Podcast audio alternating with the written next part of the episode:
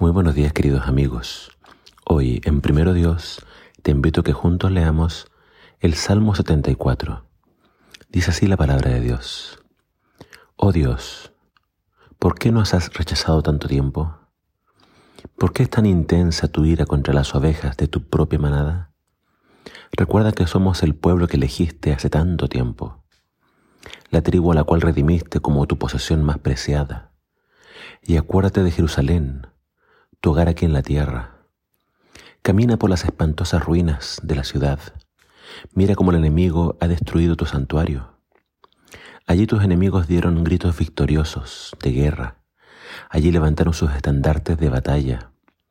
Blandieron sus hachas como leñadores en el bosque.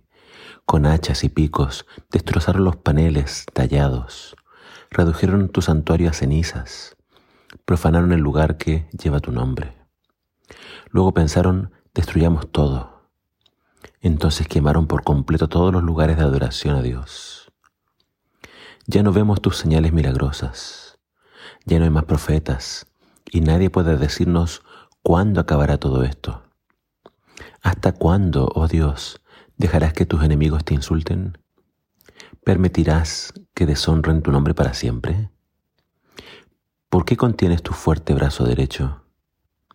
Descarga tu poderoso puño y destruyelos.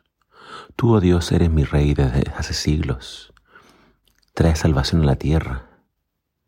Dividiste el mar con tu fuerza y le rompiste la cabeza a los monstruos marinos. Aplastaste las cabezas del leviatán y dejaste que se lo comieran los animales del desierto. Hiciste que brotaran los manantiales y los arroyos y secaste ríos que jamás se secan.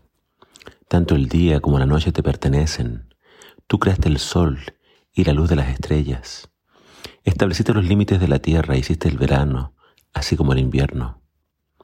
Mira cómo te insultan. Estos enemigos, Señor, una nación insensata ha deshonrado tu nombre. No permitas que estas bestias salvajes destruyan a tus tórtolas.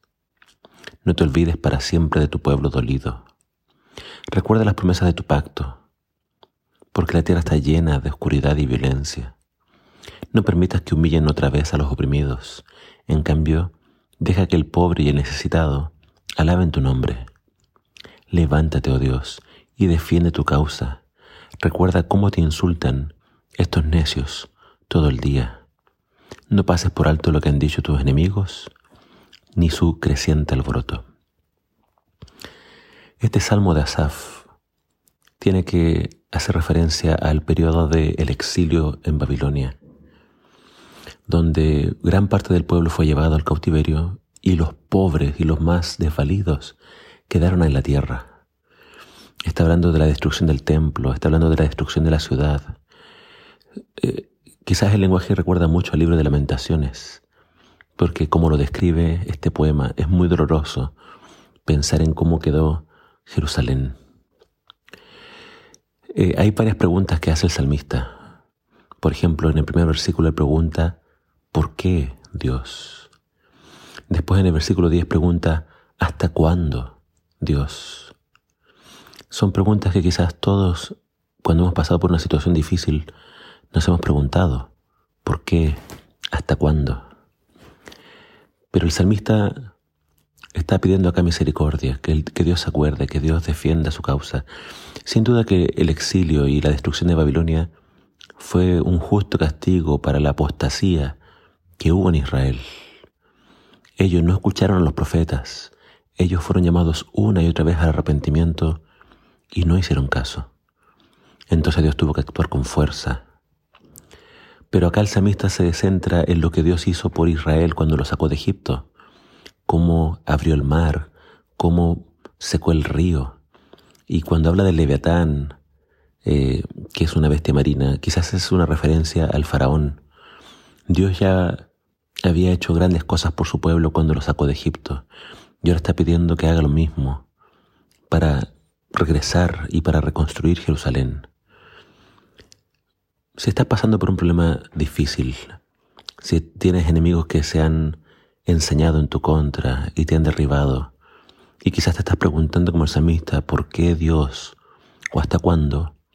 Puedes leer este salmo y puedes decirle, Señor, como dice el versículo final, levántate y aboga tu causa, es decir, tienes que decirle, Señor, soy tu hijo.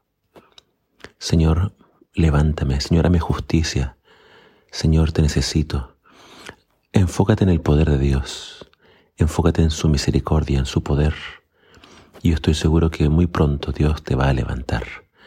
Solo no olvides estar a cuentas con Dios. Si hay pecado en tu vida, si hay cosas que debes eliminar, alejarte, hazlo, para que sin nada impida su bendición. Que el Señor te bendiga.